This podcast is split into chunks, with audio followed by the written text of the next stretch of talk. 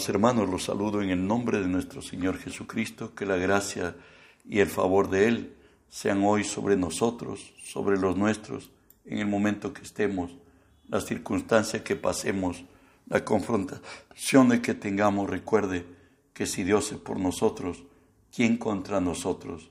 Estamos estudiando la palabra de nuestro Dios en el libro de los Hechos 13:22 que nos dice así, quitado este, le levantó por rey a David, de quien dio también testimonio diciendo, he hallado a David, hijo de Isaí, varón conforme a mi corazón, quien hará todo lo que yo quiero. ¿Quién hará todo lo que yo quiero? Hoy estamos continuando y finalizando para hoy ya la serie que hemos titulado Varón conforme al corazón de Dios. Hoy diremos que el varón conforme a Dios está apasionado por Dios. ¿Sabe qué? David, según Dios, él mismo dijo que él hará todo lo que él quiere. Él cultivó una absoluta dependencia como lo central y necesario para su alma, como lo deja decir el Salmo 63 del 1 al 3. Dios, Dios mío eres tú, de madrugada te buscaré, mi alma tiene sed de ti, mi carne te anhela, en tierra seca y árida, donde no hay aguas, para ver tu poder y tu gloria, así como te he mirado en el santuario, porque mejor es tu misericordia que la vida. Mis labios te alabarán. David centró todo su ser completo en el Dios de Abraham. En el Salmo 40, 4 y 5 nos dice, Él la escribe, Bienaventurado el hombre que puso en Jehová su confianza y no mira a los soberbios, ni a los que se desvían tras la mentira. Has aumentado, oh Jehová, Dios mío, tus maravillas, tus pensamientos para con nosotros. No es posible contarlo ante ti. Si yo anunciare y hablare de ellos, no pueden ser enumerados.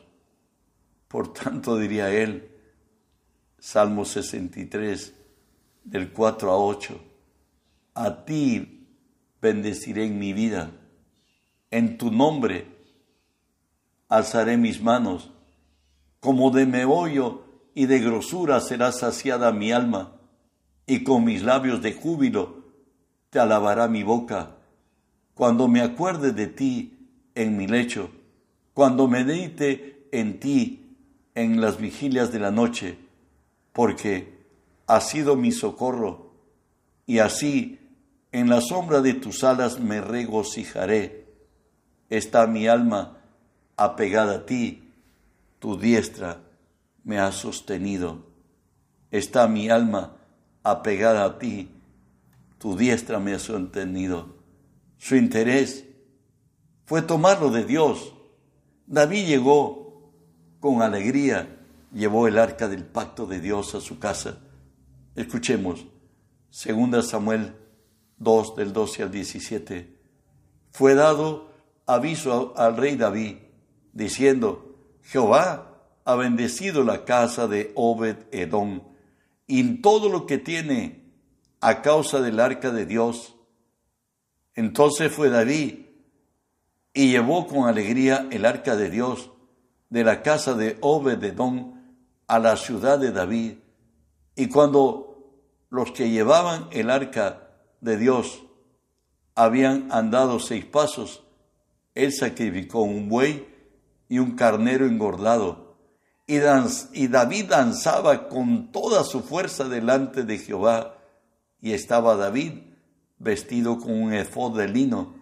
Así David y toda la casa de Israel conducían el arca de Jehová con júbilo y sonido de trompeta cuando el arca llegó a la ciudad de David, aconteció que Mical, hija de Saúl, miró desde una ventana y vio al rey David que saltaba y danzaba delante de Jehová y le menospreció en su corazón.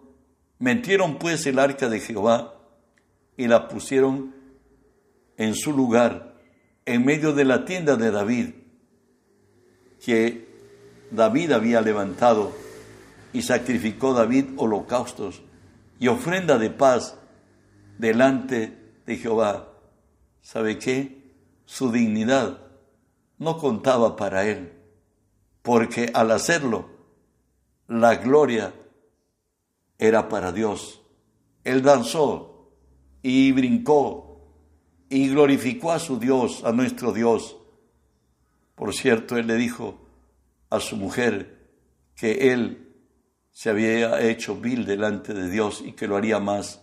Escuchémoslo. Segunda de Samuel 6. Volvió luego David para bendecir su casa. Y saliendo Mical a recibir a David, dijo, cuán honrado ha quedado hoy el rey de Israel descubriéndose hoy delante de las criadas de sus siervos, como se descubre sin decorum cualquiera. Entonces David respondió a Mical, fue delante de Jehová quien me eligió en preferencia a tu padre y a toda tu casa, para constituirme por príncipe sobre el pueblo de Jehová, sobre Israel. Por tanto, danzaré delante de Jehová, aún me haré más vil que esta vez y seré más bajo a tus ojos, pero seré honrado delante de las criadas de quienes has hablado. David, él no, tenía prejuicios de que era el rey y que dirían otros. Él lo hizo para el Señor con la convicción que él agradaba y se regocijaba delante de su Dios. David, luego de tener su casa, él determinó hacer una casa para Dios. Escuchémoslo. Segunda Samuel 7 de 1 al 3.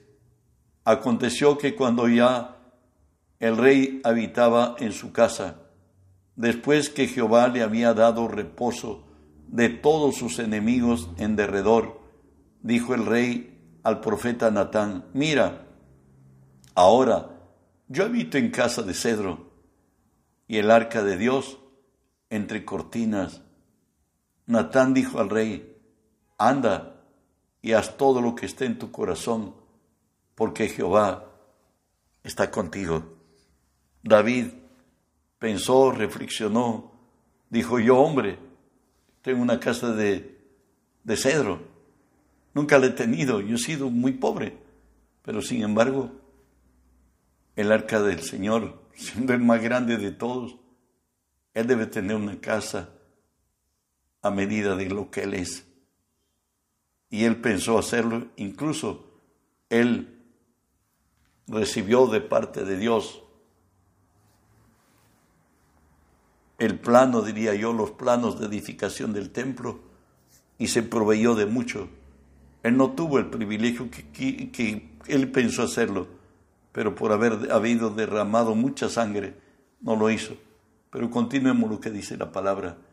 Segunda de Samuel 7 igualmente, hoy es enviado el profeta Natán al palacio de David y le dice así, ahora pues, Dios le envía con este, este mensaje, ahora pues dirás a mi siervo David, así ha dicho Jehová de los ejércitos, yo te tomé del, del redil, de detrás de las ovejas, para que fueses príncipe sobre mi pueblo, sobre Israel. Y he estado contigo en todo cuanto has andado, y delante de ti he destruido a todos tus enemigos, y te he dado un nombre grande, como el nombre de los grandes de la tierra. Seguimos.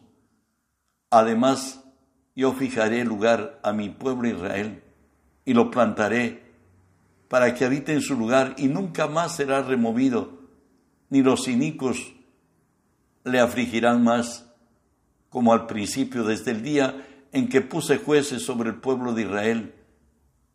Y a ti te daré descanso de tus enemigos, le dice Dios a David. Asimismo Jehová te hace saber que Él te hará casa y cuando tus días sean cumplidos y duermas con tus padres, yo levantaré después de ti uno de tu linaje, el cual procederá de tus entrañas, y afirmaré su reino. Él edificará casa a mi nombre, y yo, y yo afirmaré para siempre el trono de su reino. Dios es Dios grande. Lo que de David hemos heredado es su fe y su forma de aclamar a Dios. Es su herencia que trasciende por generaciones y que Dios quiere que nosotros como iglesia lo hagamos. Y nos dice así el Salmo 89, 15 al 18, bienaventurado el pueblo que sabe aclamarte, andará, oh Jehová, a la luz de tu rostro, en tu nombre se alegrará todo el día, en tu justicia será enaltecido, porque tú eres la gloria de su presencia, y por tu buena voluntad acrecentarás nuestro poder, porque Jehová es nuestro escudo y nuestro rey, el Santo de Israel. ¿Y qué es aclamar? Se trata de la manera ferviente y eficaz de buscar y alcanzar armonía con Dios, es decir, hacerse uno con Él en cada área de la vida, la cual David cultivó. Él pudo decir esto, Salmos 63, 8, mi alma está pegada a ti, tu diestra me ha sostenido. El Salmo 84, 5 al 7 nos dice, bienaventurado el hombre que tiene en ti sus fuerzas, en cuyo corazón están tus caminos, atravesando el valle de lágrimas, lo cambian en fuente. Cuando la lluvia llena los estanques, irán de poder en poder y verán a Dios en Sión. La determinación firme de trascendencia fue la manera de aclamar de David. Eso lo encontramos en primera de Crónica 16.4. Ya David ha trasladado, por cierto, el arca del pacto del Señor a, a Israel y ahí puso, nos dice, a los levitas, lo leo, Primera Crónica dice cuatro, y puso delante del arca de Jehová ministros de los levitas para que recordasen y confesasen y lo hacen a Jehová, Dios de Israel. Había tres columnas en la cual David sostuvo su fe delante de Dios, dice, para que recordasen que dieran a Dios el honor y la gloria por lo que Él hace, por lo que Él puede y por lo que Él tiene. También dice confesasen por fe tomaran como Él frente a Goliat. Le dijo por fe lo que Dios haría en ese día en batalla y así fue hecho conforme Él lo confesó. Y lo hacen a Jehová es adorarlo y santificarlo. Y nos dice la palabra, en 1 Crónica 16, 7. Entonces en aquel día David comenzó a aclamar a Jehová por mano de Asab y de sus hermanos. En segunda de Crónicas ya se había institucionalizado la forma de aclamar de David, que lo dice así la palabra. Segunda de Crónicas 29, 25 al 30. Puso también levitas en la casa de Jehová con címbalos y salterios, conforme al mandamiento de David, de, de Gad, vidente del rey, y del profeta Natán, porque aquel mandamiento procedía de Jehová por medio de los sus profetas, y los levitas estaban con instrumentos de David, y los sacerdotes con trompetas. Entonces mandó Ezequías sacrificar el holocausto en el altar, y cuando comenzó el holocausto, comenzó también el cántico de Jehová con las trompetas y los instrumentos de David, rey de Israel, y toda la multitud adoraba, y los cantores cantaban, los trompeteros sonaban las trompetas, hasta todo, hasta, hasta que duró consumirse el holocausto. Y cuando acabaron de ofrecer, inclinó el rey y todos los que estaban con él y adoraron. Entonces el rey Ezequías y los príncipes dijeron a los levitas que alabasen a Jehová con las palabras de David y de Asaf viviente, y ellos alabaron con gran alegría, se inclinaron y adoraron. Cuatrocientos años después, aprox Ezequías, el rey de Israel,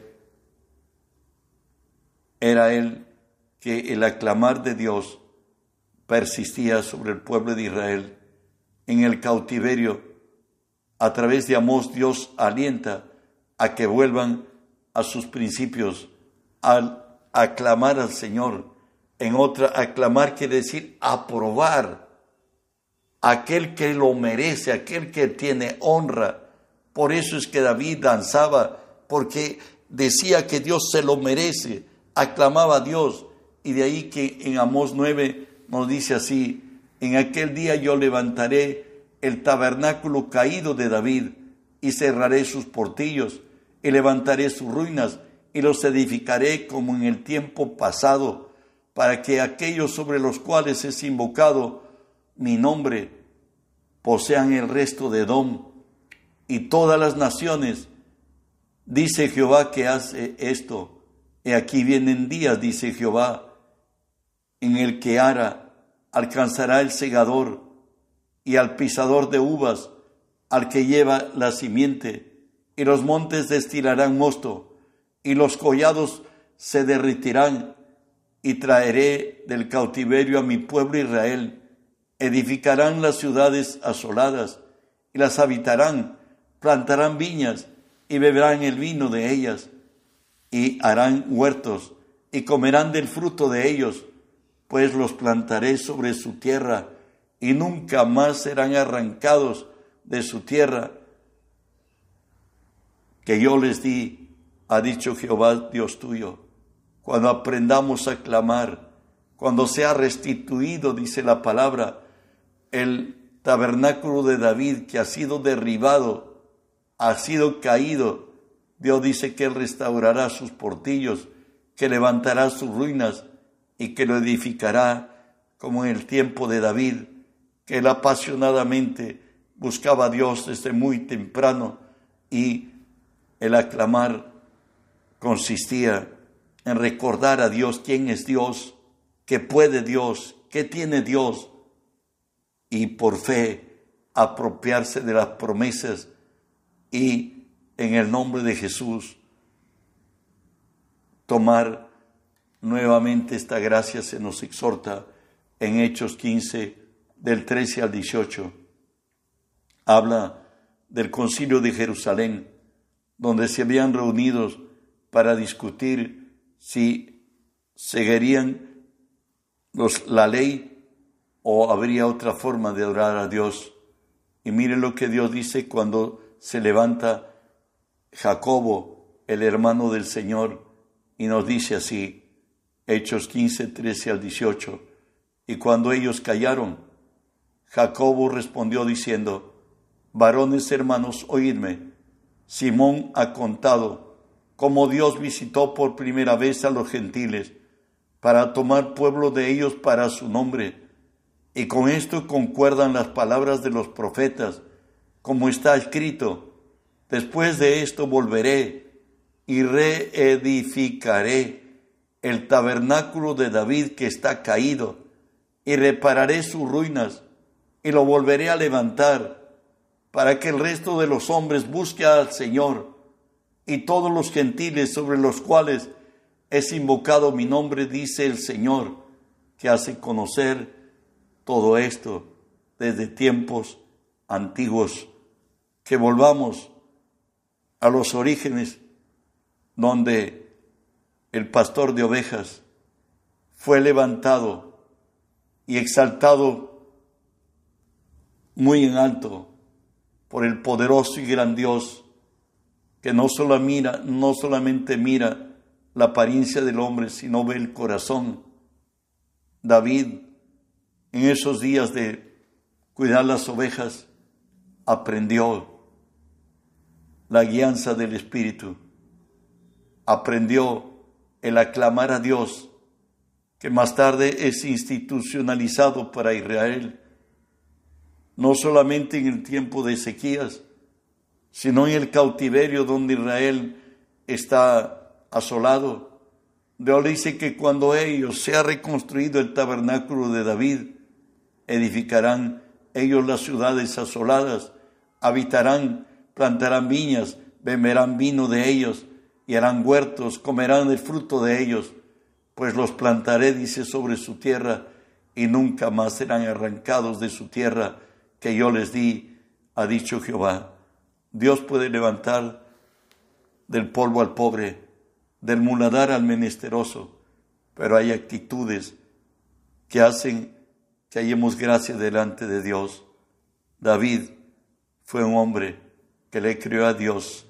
Él dice, mi alma se apegó a ti, tu diestra me ha sostenido. Apeguémonos nuestra alma a Él. Nuestro Redentor vive. Él levanta del polvo al pobre del muladar al menesteroso, y le hace sentar con los príncipes de la tierra, y le da lugar de honra, de privilegio, de honor. No, no olvides que estamos llamados para extender su reino, pues reenvía el mensaje a quienes el Espíritu te motiva y otros conocerán de Dios y de su palabra. Que Dios añada bendición de su gracia a tu vida y que este del hombre conforme al corazón de Dios llene tus expectativas y te motive a que hay mucho más de lo que nosotros hemos conocido. Dios puede hacer grandes cosas en nosotros. En el nombre de Jesús.